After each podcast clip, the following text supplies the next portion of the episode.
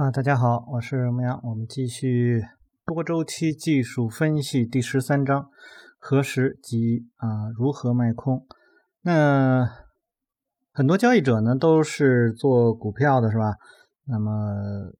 对于做股票的交易者来讲，他们的呃概念当中呢，就只有是在市场上升的过程当中才能够获利。呃，但是呢，我们这里要提到的一点是，呃，建议大家能够从呃期货、外汇这些市场，包括比特币这个市场当中呢，能够去学到一些啊去做空的呃这种方式，或者一种就是思维方式啊。那可能很多人觉得做空应该是跟他自己无关的，但实际上它是很重要的。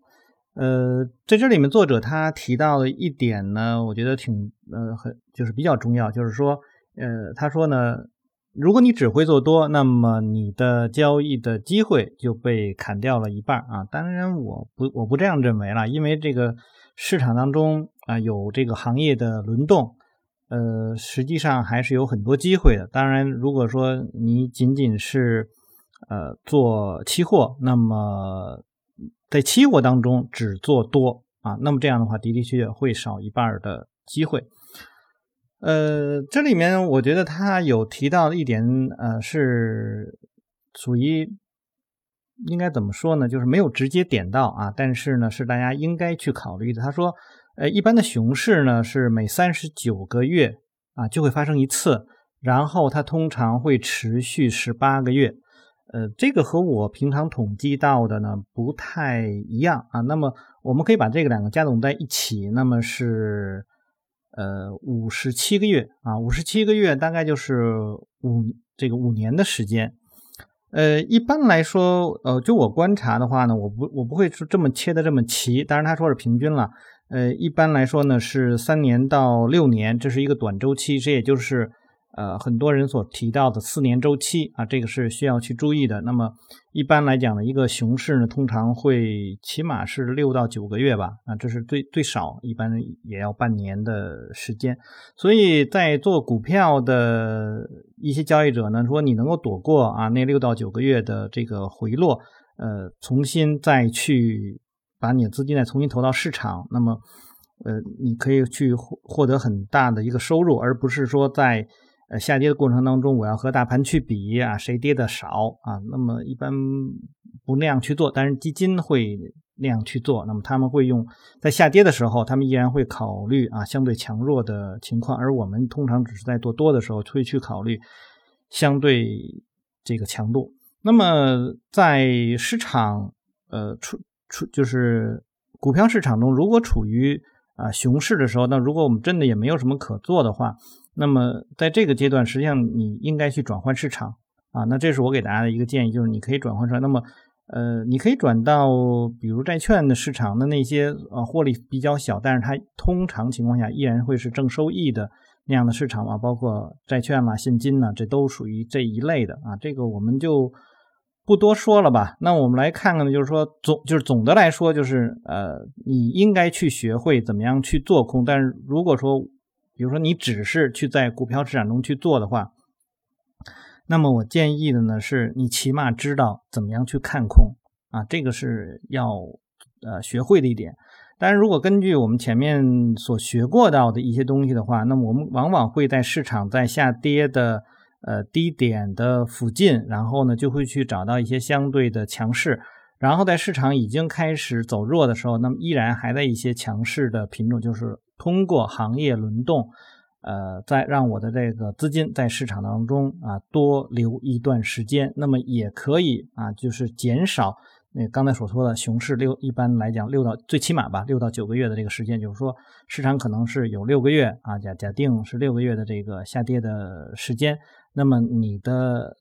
资金啊在场外的话，可能三个月啊，也可能呢会更少，有的时候可能直接就连下来，那么可能。根本就没有在市场当中，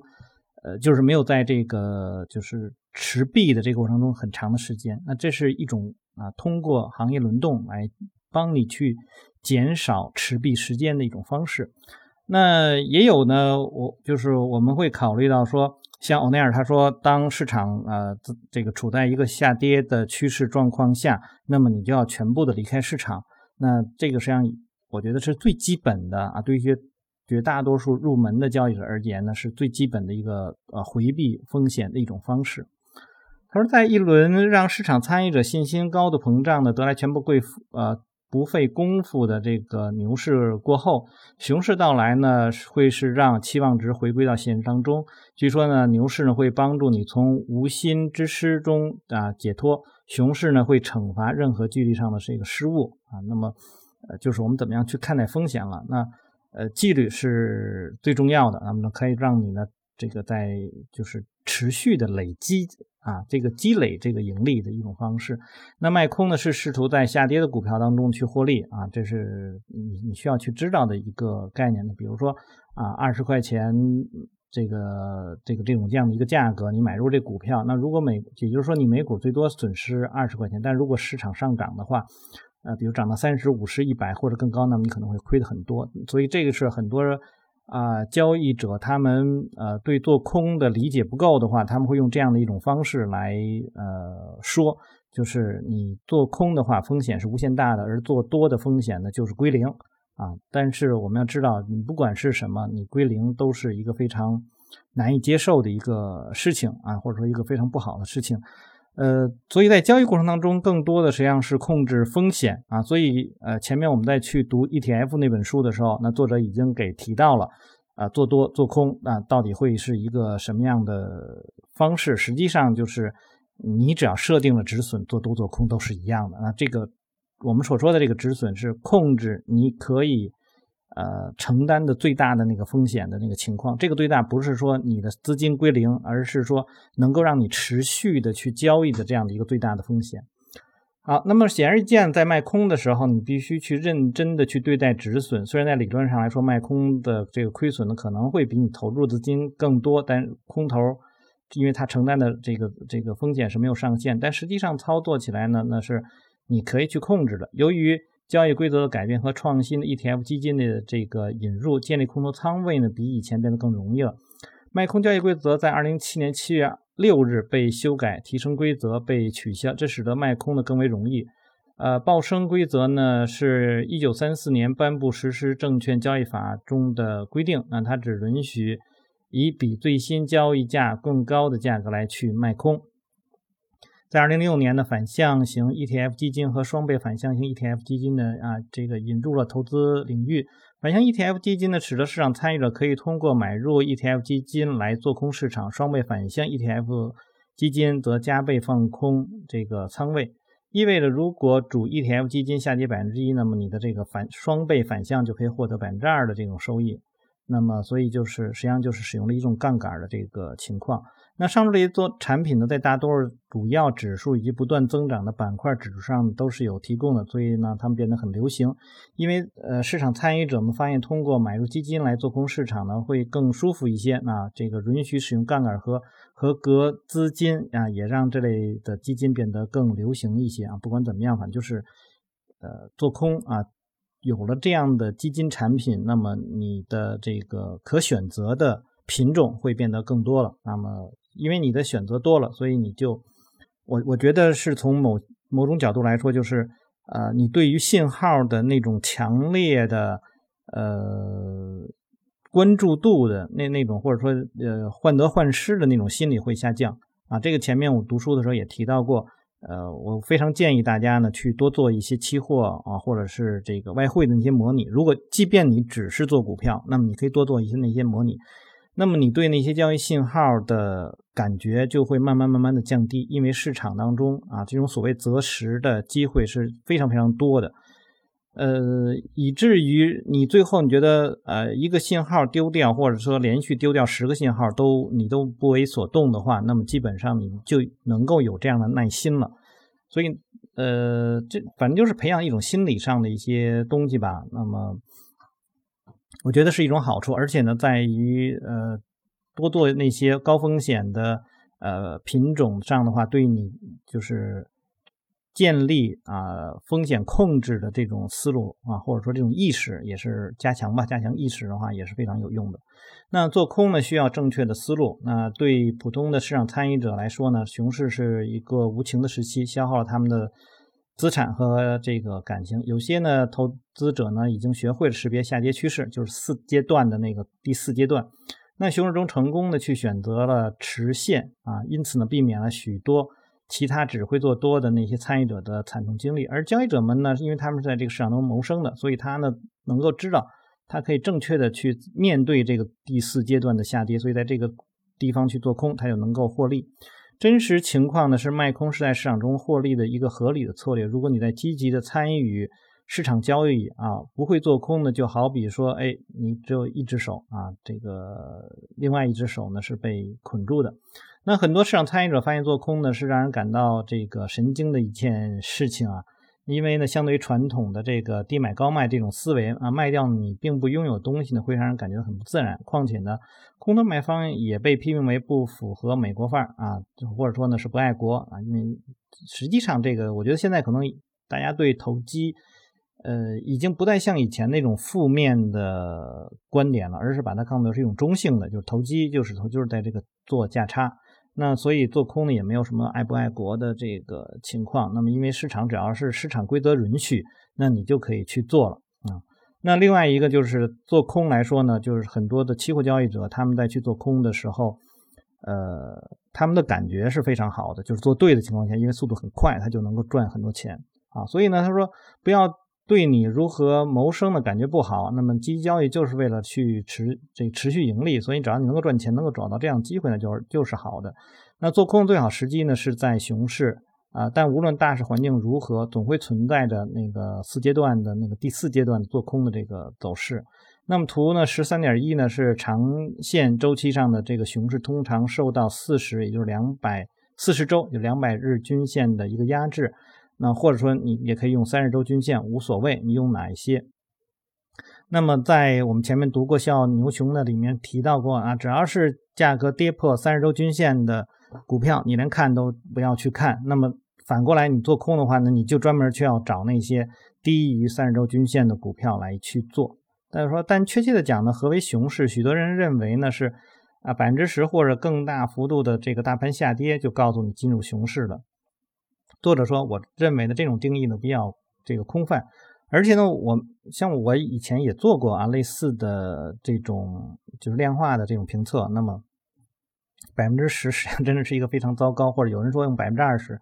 呃，单纯的用这种幅度来去定义一个呃牛市或者一个熊市，真的是一个非常糟糕的一个事情啊。他说，如果呢不去尽量的精确定义熊市的话。”那可以说呢，市场当中这个熊态的最显著的市场，就是大多数的股票已经处于明确的下跌趋势中，或者主要的市场已经位于关键的移动平均线的下方。对于熊市最准确的定义就是啊，二十啊两百日啊这移动均线处于下行之中的市场环境。注意，它这里面没有说价格，它只是告诉你均线处在下降过程当中，你就可以认为这是一个。啊，不利的这个市场啊，所以就是说，呃，它前面啊，我忘了是这一本书还是那个《笑牛熊》当中就提到过，当价格跌破呃三十周均线，就是说这个一百五十天均线，或者这里面提到两百天均线跌破的时候，而那条呃所谓的这种长期均线依然在向上的时候，你不能够在那个时候去做去做空啊，那么你可以要去等一等，看市场是不是真的去转向了啊，这个是一个。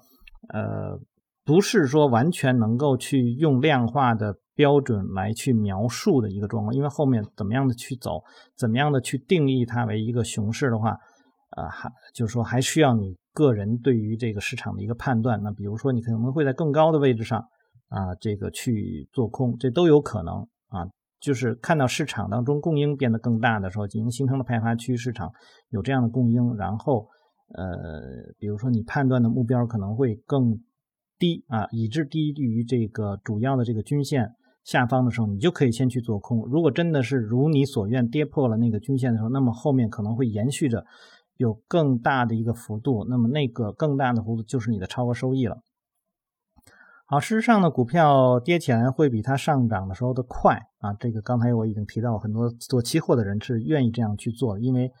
在市场呃熊市的时候，就这种情绪化的反应是特别的大，因为很多人会很恐惧啊。那么恐惧的情绪呢，就带来这种驱动力，导致呢市场的这个下跌的速度变得非常的快。那多头的这种恐慌呃出现的第一个迹象就是出现了反常放量的暴跌，那这是一个。那么大致可以定义为比过去二十个交易日的平均呃量大于五倍啊。那么这种出现这种抛售，那我一般也不是用二十日的五倍。那我一般来讲呢是，呃，价格只要是下跌跌，呃，它的那个幅度，呃，是超过，比如大盘来说，比如说，呃，市场那一就是出现了放量，但是呢，它的下跌出现了一段积累，我们可以去用。欧奈尔的它的那个抛盘日啊，比如说在也这个二十天里面出现了四个或者出现了五个的时候，那么呃虽然是这整个市场没有出现下跌，但我们已经认为这已经连续的出现了这种抛盘的情况，那么市场就很大可能出现下跌。那么一旦有下跌呢，就哦，那么就就就就是一种抛售，又或者呢，你可以呢呃去看到这种市场已经形成了一个交易区间，然后出现了。这个无需求的上涨的时候，那么也可以做出这样的这种判断。那比如说今天啊，二零二一年的八月三日，今天我在我的那 Q 群里面，市场在最高位的时候，那我给很多人去呃解了一下盘啊。那么解盘是什么？就是今天早盘出现了一个跳空下跌的一个走势，然后开始横横，然后开始向上走。那么你呃用最近这一段时间，你实际上在五分钟图当中可以构建出一个。交易通道的倾斜的向上的一个交易通道，那么今天呃早盘的这种跳空下跌之后，虽然它有向上的这个动作，那么这个向上动作实际上就是呃是一个缩量的向上啊，出现了一个创新高的走势。当然，昨天我已经提到，今天可能会是一个冲高回落的走势。那么怎么判断出来呢？是因为昨天的。高点已经处在这个交易通道的上轨，而且你可以看到呢，在上轨的这个地方的 K 线的幅度是变得非常非常的小。那么这种表示，呃，需求方的力量根本就不足。然后今天早盘跳空下跌，然后再反弹，又出现缩量，那就就是无需求的上涨。虽然创新高，它也是无需求的上涨。你可以认为。呃，今天是有很可能会出现下跌的，所以啊，这个下午的时候出现了一一一波这个这个下跌的走势。那所以这就是，嗯，就是我们可以虽然就是在这个大盘指数上我们不能够做空，但是呢，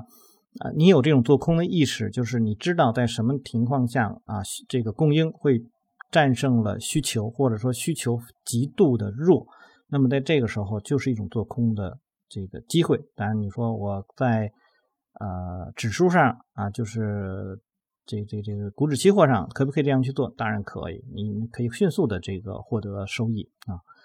嗯，所以当你碰到了这些情况的话，那么就是我们我建议大家是去看这个微克夫方微克夫方法的这个呃这个这个这个派发派发的模型啊，你更了解这种啊市场的这种转变了。那如果说市场当中还有一些催化剂，就是一些重大的事件，那么这些呢，就是一个更重要的一些做空的一些因素了。那么选择什么样的这个做空对象呢？呃，作为一般性的原则来说呢，你在选择做空标的的时候，去应该去选择呃，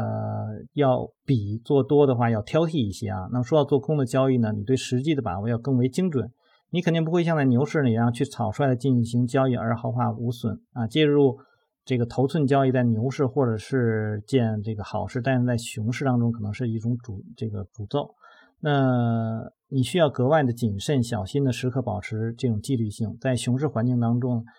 要把注意力啊放在最大获利可能的交易上啊，并且呢，相对于你在牛市中的交易活动，总体上来说操作应该保持一个低的水平。你需要足够的耐心去等待风险最小化的机会。啊，然后就开始去做。那么这样的机会呢，是发生在多重时间周期上啊，出现的这种标准。那么前面我们已经讲过，通过啊三重这个周期啊，大周期看方向，然后小周期去看那个呃阻挡啊，然后呢去找时机去做。那么在熊市中降低仓位这个是另一个一般性原则。那么熊市中侥幸，呃，这个在熊市中幸存呢是首要考虑的啊。你应该因为有这个逼空反弹和在下跌中持有不断贬值的多头仓位一样的让人这个损失惨重。在逼空行情中呢，那么流动性会变得较为稀薄。那如果不想带来这个负面的市场冲击成本的话呢，那么仓位过重就会变得很困难啊，所以你要清仓的去做。那么尽管呢这些下跌趋势中的反弹呢有的时候会无疾而终，但是我们也没有理由在这一过程中继续的去持仓啊，去承担这个损失带来的一种磨人的这种痛苦。所以逼空反弹呢是需要你要有这个这个有非常强的那个就是对市场那种关注度的，你要高度紧绷你的这种情绪。呃，因为有的时候这个在市场当中，我们知道阴跌嘛，那么可能一个很短暂的一个一个小反弹，就把你的这个头寸就吃掉了啊。因为你在这个市场中可能还会有杠杆，那在有杠杆的情况下，就变得非常非常的危这个危险啊。所以呃，也有很多人呢，在去做空的时候，他们会。呃，怎么说呢？就是比如他也会画一个些通道，然后在市场进进入到这个超卖的状况下，在通道停的这种超超卖的情况下，他就会去平仓啊。所以他并不是说一定要等到那个市场转向的时候啊，所以他就做一段做一段做一段那样去做，然后去等那个机会，而不是像多头的这样的这个状况下去做。当然，如果说是我去考虑这个事情呢，我也会去考虑，那么你的呃。个个股吧，那或者说你的品种要比你所参考的那个指数要弱啊，相对强度来说它要弱，那么才是一个很好的一个标的。而，随着这个买方压力加大呢，卖方呢可能会也会被这个在市场中被撤走啊，其他空头呢也就开始啊这个不得不开始追高回购，所以它那个上涨的那个底部啊上涨的那个幅度也会很快。啊，但是这样的反弹呢，可能并不是建立在自发多头。那么，我觉得这一块，大家可以去看，还是去看那个，呃，微克夫方法当中的吸筹区，就是你先要看到它有一个啊卖出高潮，然后可能会有一个一波反弹啊，然后形成这个自动的这种反弹 AR，然后形成一个区域，然后在市场在下跌的过程中，你要去注意它的啊。这个下跌是不是努力无结果，或者说是一个供应匮乏的情况？如果出现供应匮乏的时候，你要迅速的把你的仓位先平平出来。好，那么我们呢就先读这么多，然后下一次呢再去看它怎么样去用多重时间结构来去啊去在这个第四阶段中去做交易。好，那今天就先到这里。大家如果喜欢我读书的话，希望订阅、分享、按赞以及关注牧羊交易。有什么要聊的，也可以在下面留言。我们下次再见。